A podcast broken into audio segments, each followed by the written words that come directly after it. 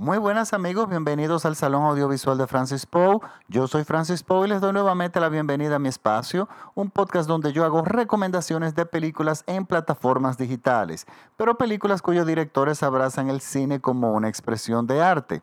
Para esta semana les traigo una recomendación de la plataforma de Prime Video, pero también está disponible en la plataforma española Filming. Y es una película del año 2018, una película reciente. Es eh, una película muy particular que me llamó muchísimo la atención porque realmente fue una sorpresa. Es una película, está dirigida por Jonan Hill y protagonizada por Sunny Sulhik, Catherine Watterson y Lucas Hedges. Pero realmente el verdadero protagonista es Sunny Sulhik, porque la cámara prácticamente lo persigue durante el 90% de la película. Realmente él es el verdadero protagonista y nuestro eje principal. El director y escritor del guion es Jonan Hill. Miren, Jonan Hill es un actor que ha estado nominado dos veces a los premios Oscars. Ambas actuaciones muy bien merecidas. Una fue eh, por la película Moneyball, pero la que realmente a mí me, encantó fue en The Wolf of Wall Street, aquella magnífica película de Martin Scorsese.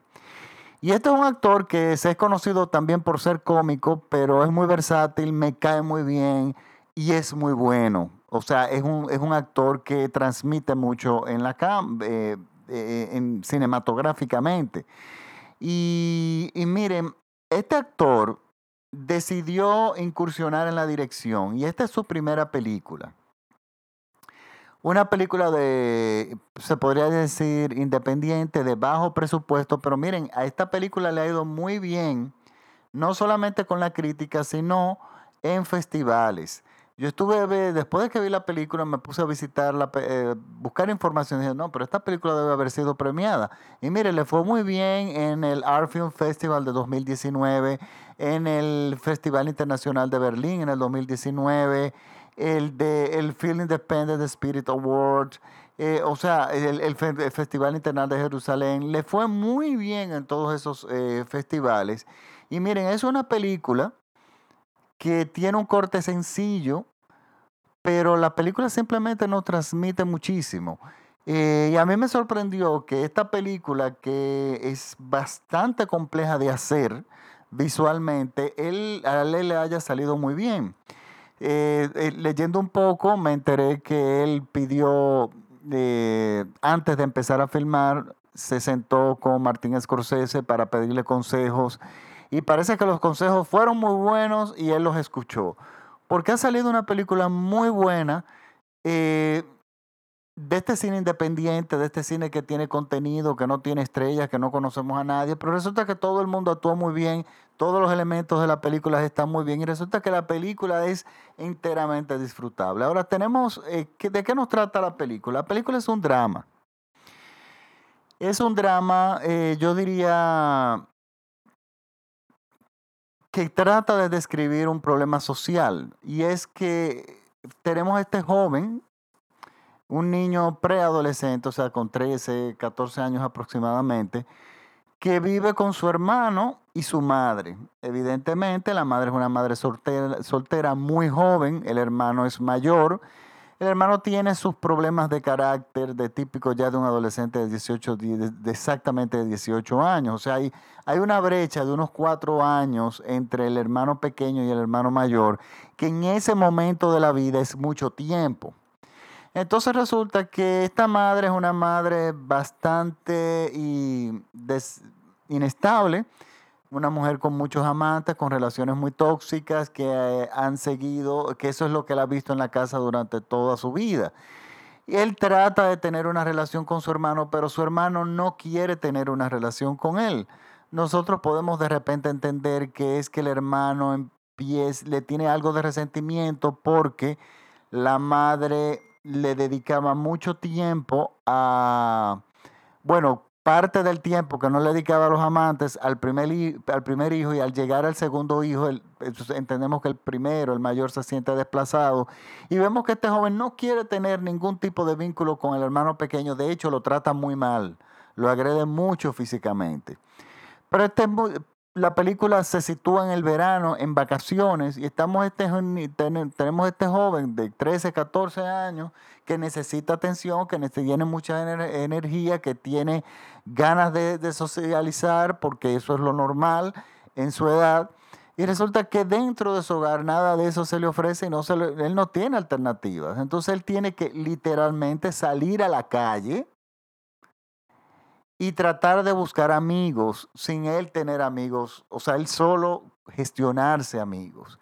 Y resulta que conoce en, un parque a unos chicos que andan, que eso es muy normal en, California y bueno, en todos los países, que andan en skateboards, eh, montando patinetas eh, por los parques, haciendo piruetas con las patinetas, y hay como una cultura de estos jóvenes eh, alrededor de las patinetas, del surf y ese tipo de cosas. Bueno, pero en este caso son las patinetas. Y él se va acercando y, se, y bueno, va buscando la forma de, de, irse involucrando. Él es más pequeño que la mayoría del grupo y él busca la forma de irse integrando y lo logra. Pero ¿qué pasa? Para él ganar respeto dentro de ese grupo, para que empiecen a, a respetarlo, él empieza a escalar eh, en acciones que son una locura, pero son respetadas en ese grupo. Y él entonces de una forma empieza a, eh, a, destacarse y a, escalar en respeto dentro del grupo. ¿Qué pasa? La película se queda aquí. La película no, se, no trasciende en la adultez del, del joven, pero sí nos trabaja ese momento importantísimo en la vida de un adolescente que necesita mucha guía, mucha orientación y mucha supervisión. Y vemos cómo estos jóvenes, que evidentemente todos tienen un factor en común, ese factor es que las madres no están, o los padres, salvo uno de ellos, que oímos, porque nunca vemos los padres, los padres no están presentes. Si vemos uno que habla constante que, que los padres lo llevan al psicólogo, al psiquiatra, que quieren darle unos medicamentos y de alguna forma él no quiere estar en esa casa, pero vemos que los padres, bueno, de alguna forma lo persiguen. Pero ese tiene una posición que entendemos un poco más alta económica que los otros. Y bueno, y esta película nos narra esta historia, con todos los giros, con todas las cosas que podemos ver. Pero lo hace de una forma que es muy difícil de lograr. Primero, una de las cosas que a mí me impresionó es la espontaneidad y la naturalidad de todos los protagonistas. O sea, no se nota que se aprendieron diálogos, se eh, llega un momento, o la mayor parte de la película, uno cree que es un documental, como si alguien, eh, si, él, si, se estuviera haciendo un documental, porque la interrelación y los diálogos entre ellos es de, fluyen y las risas y las conversaciones surgen de una forma tan natural que yo entiendo que grandes de ellas fueron improvisadas. Pero como el director es un buen actor, parece que tiene mucha experiencia en eso y supo manejar eso en una forma magistral. Entonces, un elemento interesantísimo que utiliza el director es que uno de los chicos del, del grupo que andan siempre por todos lados juntos, anda siempre con una cámara de video en los años, de esas de video en los años 90. Entonces, ¿qué pasa? Mucha de la gran parte de la película, de lo que vemos, son son vistos a través del lente de ese adolescente, de la cámara, ah, perdón, visto, visto detrás de la cámara de ese adolescente que los persigue a ellos. Y eso hace que la película nos dé una doble dimensión que hace la película muy entretenida y muy inteligente. Miren, uno de los aspectos que a mí me gustó muchísimo de este director es que el formato que él eligió para filmar esta película fue 16 milímetros. Yo estoy seguro que él pudo elegir 35 o cualquier otro formato digital, pero él decidió 16 milímetros celuloide. Miren, este formato es un formato más cuadrado, es el formato de las televisiones antiguas. Es el formato que, ese formato duró muchísimo tiempo, se originó, originó en el cine, de hecho en el cine mudo, pasó al cine de los años 30, a los años 40, seguía siendo el mismo formato. Cuando se inventa la televisión, se inventa pensando en este formato, que es un formato totalmente cuadrado, más pequeño, mucho más pequeño que el formato que conocemos hoy de cine. Y ese formato se rompe en la década de los 50, cuando el televisor ya empieza a quitarle público a, la, a las salas de cine y las salas de cine para contrarrestar deciden cambiar el formato y ampliar la pantalla. Entonces el formato de 16 milímetros se quedó, abandona prácticamente ese formato cuadrado, abandona las salas de cine, se mantienen en, en, los años 70 básicamente en producciones pornográficas, que eran salas pequeñas, y en la televisión hasta la llegada de las televisiones eh, LCD, de las 4K hoy en día, que son planas y son rectangulares.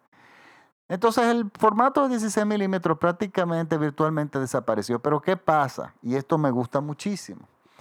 Miren, una de las razones por la cual yo incluso como durante toda mi vida que he hecho fotografía, gran parte de, mi, mi época de hacer fotografías fue en celuloide, en rollos.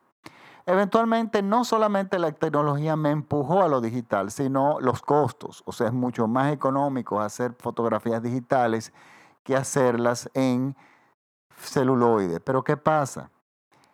Es diferente. yo no me atrevo a decir nunca que una es mejor que la otra, pero es que los colores son diferentes, la profundidad son diferentes, los tonos son diferentes.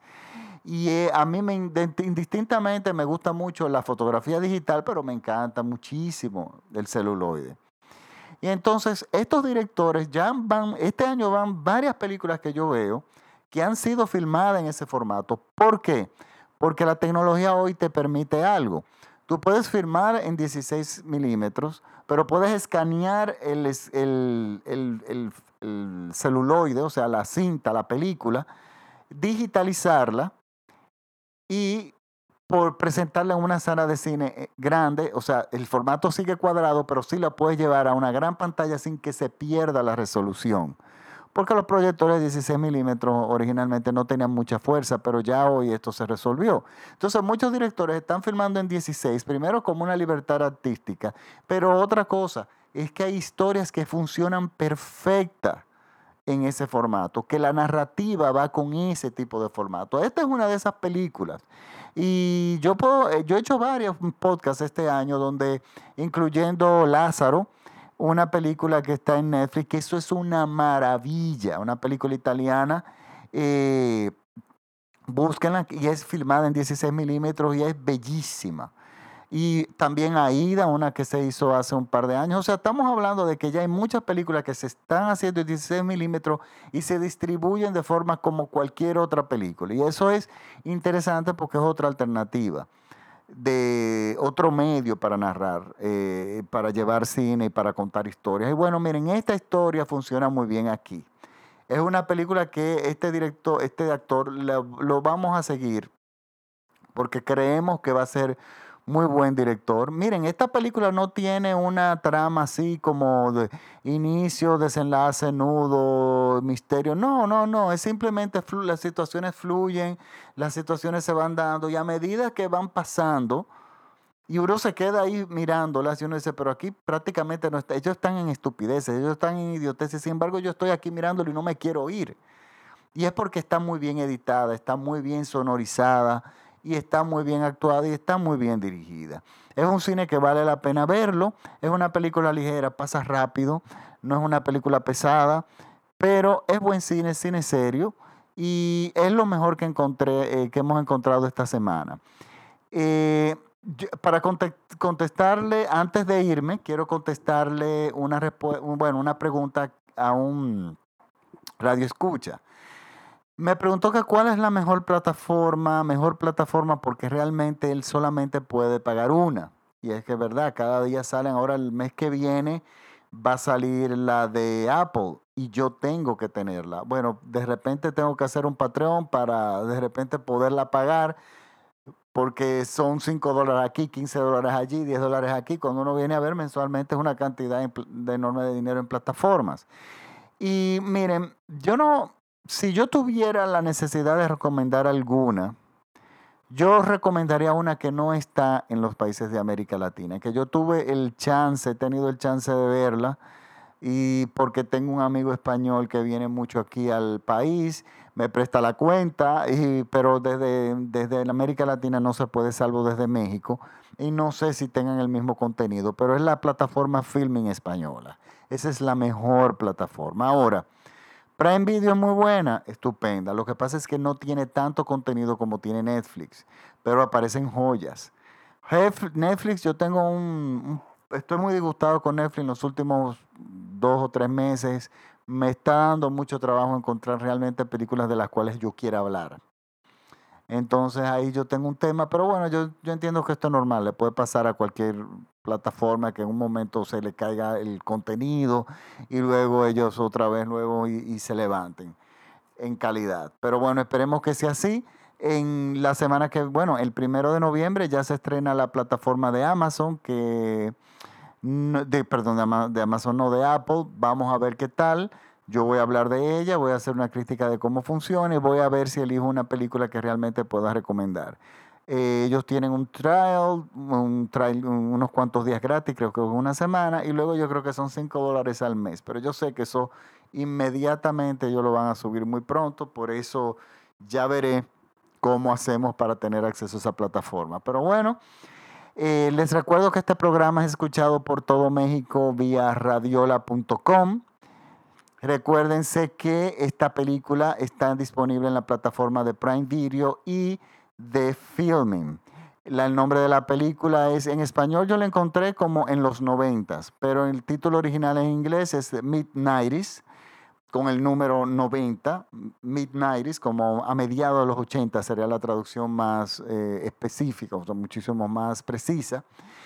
Y entonces, bueno, esa es realmente mi recomendación de la semana. Recuerden seguirme en mis, redes sociales, específicamente yo prefiero que me sigan en Facebook como el Salón Audiovisual de, Francis Poe, porque ahí yo cuelgo muchísimo material que no me permiten las otras eh, plataformas como Twitter, que la tengo, que es arroba Francis al igual que en Instagram como arroba Francis.